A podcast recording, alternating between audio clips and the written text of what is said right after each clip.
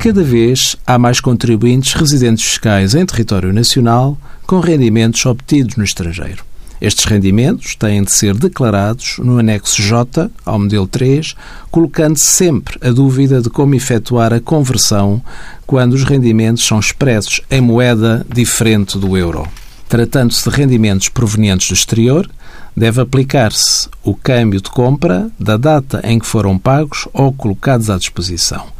Se não for possível comprovar esta data, aplica-se o câmbio a 31 de dezembro do ano a que os rendimentos respeitam. Envie as suas dúvidas para conselhofiscal.tsf.occ.pt.